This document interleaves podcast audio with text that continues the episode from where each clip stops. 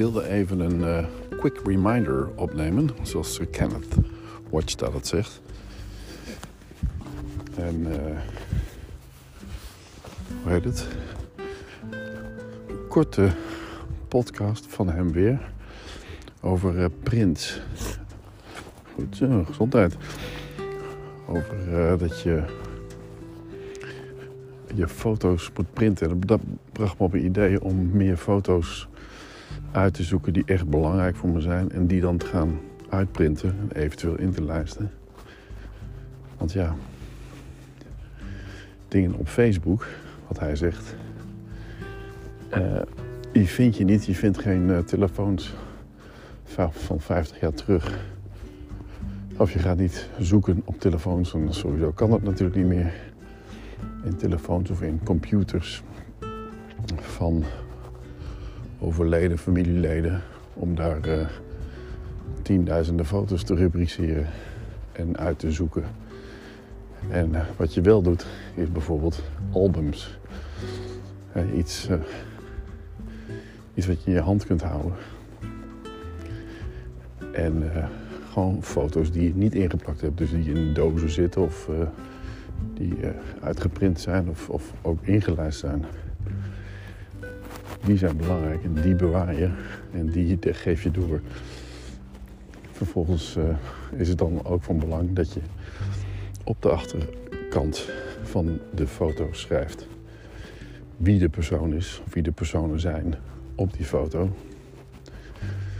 Zodat je weet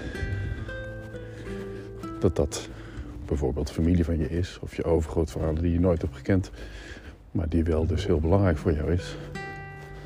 En waarvan je misschien de, of van je wie je misschien de ingelijste foto op jouw eh, bureau zet. Terwijl je hem nooit gekend hebt natuurlijk.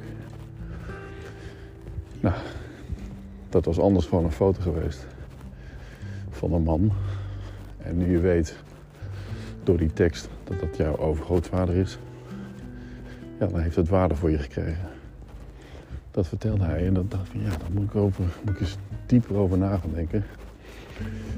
Dat, uh, zeg maar, dat, dat, dat, dat online, ik heb nu bijna 90.000 foto's, misschien ben ik er al overheen, op Flickr staan. En dat zijn niet, uh, niet allemaal snapshots, het zijn allemaal, of allemaal, dat zijn prima foto's. Maar het zijn gewoon heel veel foto's. En het zijn allemaal werkgerelateerde foto's vaak. Nou, dat is niet waar. Dat zijn bijna, bijna alle foto's die ik geselecteerd heb voor opdrachtgevers. Maar ook alle foto's die ik belangrijk vind om te delen van mijn privéleven. Maar ik maak, zoals bijvoorbeeld eh, Carla, de zus van Monique, maak ik nooit jaarlijkse geprinte boeken van de HEMA hun kinderen. Dat is toch wel een mooie traditie. Dat je, ook al zijn dat dan vaak de vakantiefoto's die gebundeld zijn, of de kerstmis en wanneer je van die speciale momenten hebt waarop de camera wordt gepakt. Ja, ik, misschien moet ik me veel meer gaan toeleggen op het echte tijd nemen om een portret te maken van mijn kinderen, van Monique, van mijn ouders. En gewoon een, bijvoorbeeld met een achtergrond of met licht echt mooie portretten maken die je vervolgens dan ook steeds bewaart in een, in een mooie, mooi vel of, uh, of inlijst. Ik ga er toch eens even over nadenken. Um, het is ook wel leuk om te doen, hè? Het is niet eens zo heel duur. Misschien wil ik wel weer iets aan gaan schaffen. Ik heb nu, oh ja, ik heb nu mijn, uh, mijn XH1 van Fujifilm. Dus dan heb ik waarschijnlijk ook weer een connectie met, de, met het kleine printdingetje. Want het is natuurlijk alleen maar Fujifilm gerelateerd. Dat Fujifilm uh, printertje. Oh nee, die was, die was gewoon stuk ik koop je iets van 150 euro, een printer die je dan mee wil nemen om ook goed wil te kweken voor degene die je op straat portretteert. En dan, uh, dan gaat die stuk. En dan zie je mooie filmpjes over van, ah, dit is echt, dit is echt een aanwinst. Zo'n ding verandert gewoon je fotografie. Want je kunt met mensen in contact raken. En dat heb ik ook een tijdje gedaan. Ik heb gewoon die, die printjes gegeven. En uh, daar waren ze dan blij mee. En we raakten aan het praten. En dat is eigenlijk het leuke, de leuke bijvangst van, uh, van straatfotografie.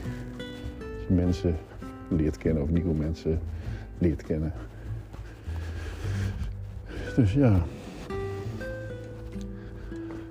Moet maar weer een nieuwe printer kopen. Printertje. Het is nu, ik ben wat vroeger vanavond met uh, lopen. Het Lola.